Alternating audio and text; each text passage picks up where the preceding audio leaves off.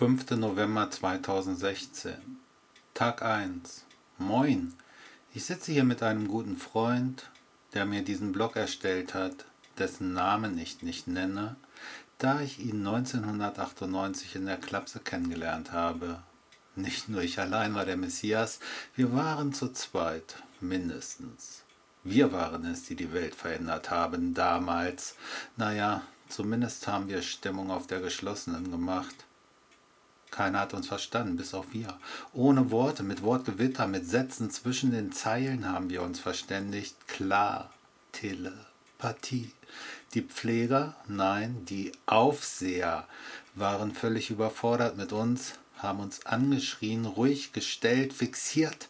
Manch einer wurde geprügelt, damit er die Medikamente freiwillig schluckt. Nicht alles ist schlecht in der Psychiatrie, wirklich nicht vor allem heute nicht mehr. Aber ich spreche hier von 1998 und ich werde auch von 1990 sprechen. Ach, wird das ein Spaß. Aber soweit erstmal.